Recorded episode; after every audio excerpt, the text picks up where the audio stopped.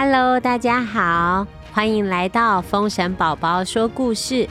我是风神宝宝，今天要继续跟大家说贝采奇拉的故事。对不起，我感冒了。Oh my god！今天我们要说的故事就是贝采奇拉，一定要听哦。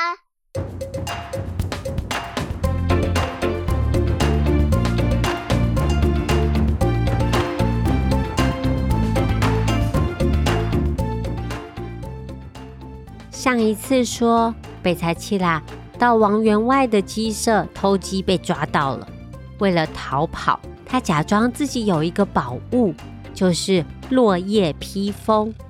他骗王员外说这个是一个很厉害的宝物哦，所以王员外为了拿到这个落叶披风宝物，就把它给放走了。王员外很开心。这个时候，隔壁村子的好朋友李员外送来了请帖，要让王员外去他家喝喜酒。王员外决定带着他的宝物过去让大家看，于是他只穿着一件很薄很薄的短袖上衣，再穿上落叶披风，带着两个仆人，直接踏入刚刚下过雪的郊外。天气超级冷的，王员外的衣服又很薄，走不到两百公尺。王员外他手跟脚都不由自主的在发抖，实在是太冷了。跟着王员外的呱呱，这个时候他问他说：“这件落叶披风怎么都没有用？我们是不是被骗了？”王员外越想越觉得不对劲，一阵大风吹来，哗啦啦啦的，他的落叶披风挡不住狂风，变成一片一片的落叶了。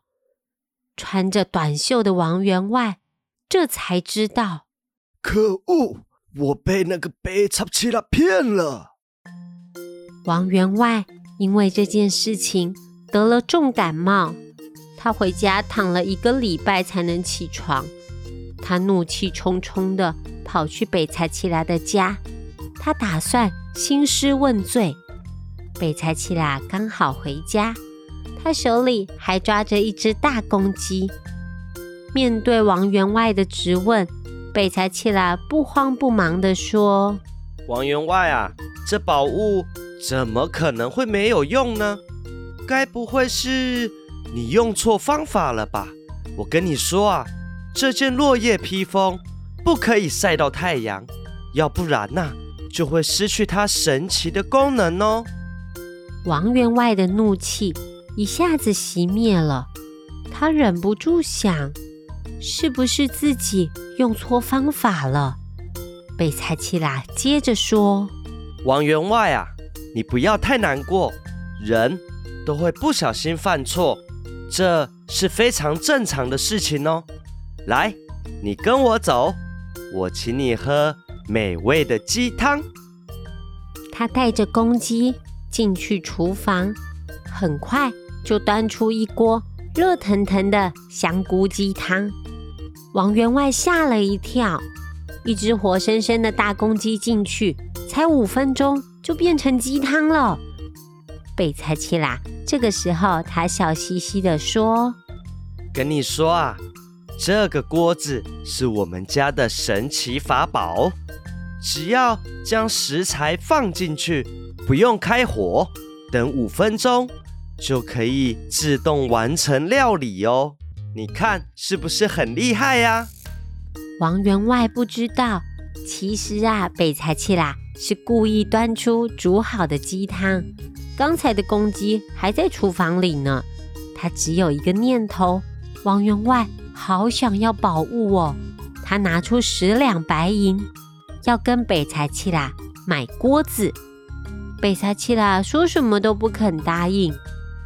王员外好想好想好想要这个宝物哦，所以他说：“呃，那那十五两呢？白银不够是不是？”黄金，我给你黄金十两，你你就把锅子卖给我吧。在黄金的诱惑下，贝塞奇拉终于把锅子卖给了王员外。王员外开心的邀请他的亲朋好友到家里，然后拿出锅子，宣布自己得到了一个神奇的宝物。他要为大家展示五分钟牛肉面。他当着大家的面，把生牛肉、红萝卜、洋葱、面条都放进去大锅子里。他盖上锅盖。五分钟后，王员外打开锅盖，生牛肉还是生牛肉，面条还是面条，根本。就没有变成牛肉面呐！王员外身边的呱呱说：“可恶，我们真的又被骗了。”王员外把北采起来的事情告诉大家，渐渐的，大家都不喜欢跟北采起来说话，因为大家都怕自己被骗。北采起来本来不在意，但有一天半夜。他们家的蜡烛翻倒了，把他的床布给点燃了。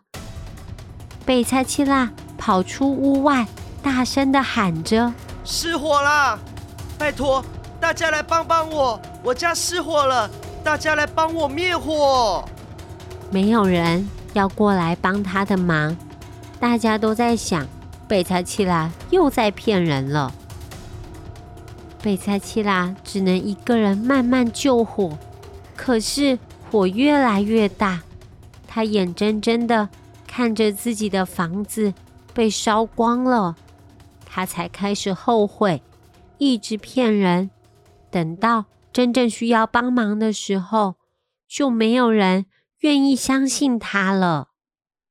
小朋友，我们要当一个诚实的人，不可以说谎哦。我用爱讲白菜。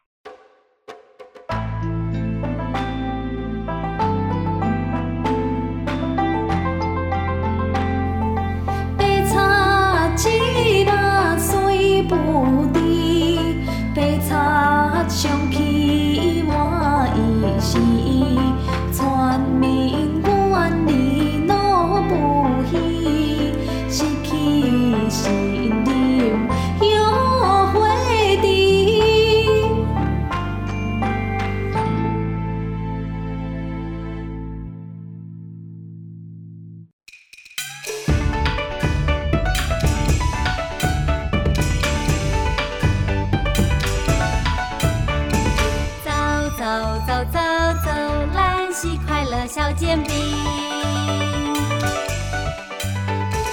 跳跳跳跳跳，都为有快乐着我的影。唱着歌向前行，有我伫这一定赢。你做伴，袂孤单，我哈哈哈第